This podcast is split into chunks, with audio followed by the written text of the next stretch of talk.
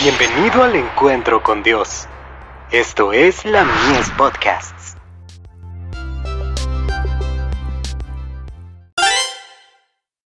Hijos e hijas de Dios. Cristo magnificó la ley.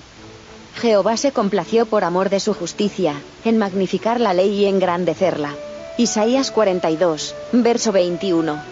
La ley del gobierno de Dios, había de ser magnificada por la muerte del unigénito Hijo de Dios.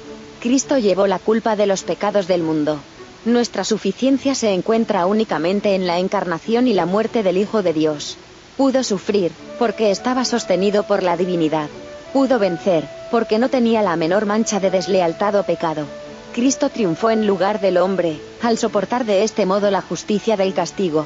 Aseguró vida eterna para el hombre, al mismo tiempo que exaltó la ley de Dios y la honró.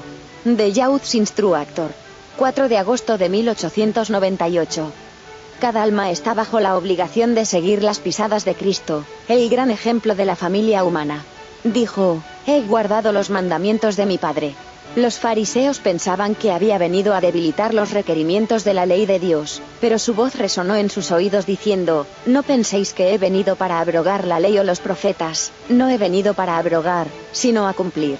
Porque de cierto os digo, que hasta que perezca el cielo y la tierra, ni una jota ni una tilde perecerá de la ley, hasta que todas las cosas sean hechas. Cristo vino a magnificar la ley y a honrarla, vino a exaltar los antiguos mandamientos que tenemos desde el principio. Por eso, necesitamos la ley y los profetas.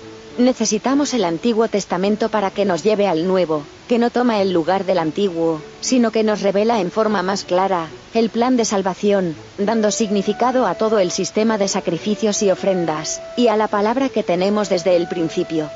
De Youth's Instructor. 8 de noviembre de 1894.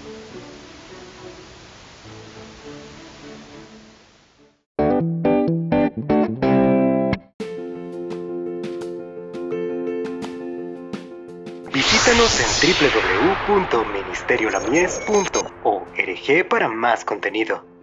Dios te bendiga.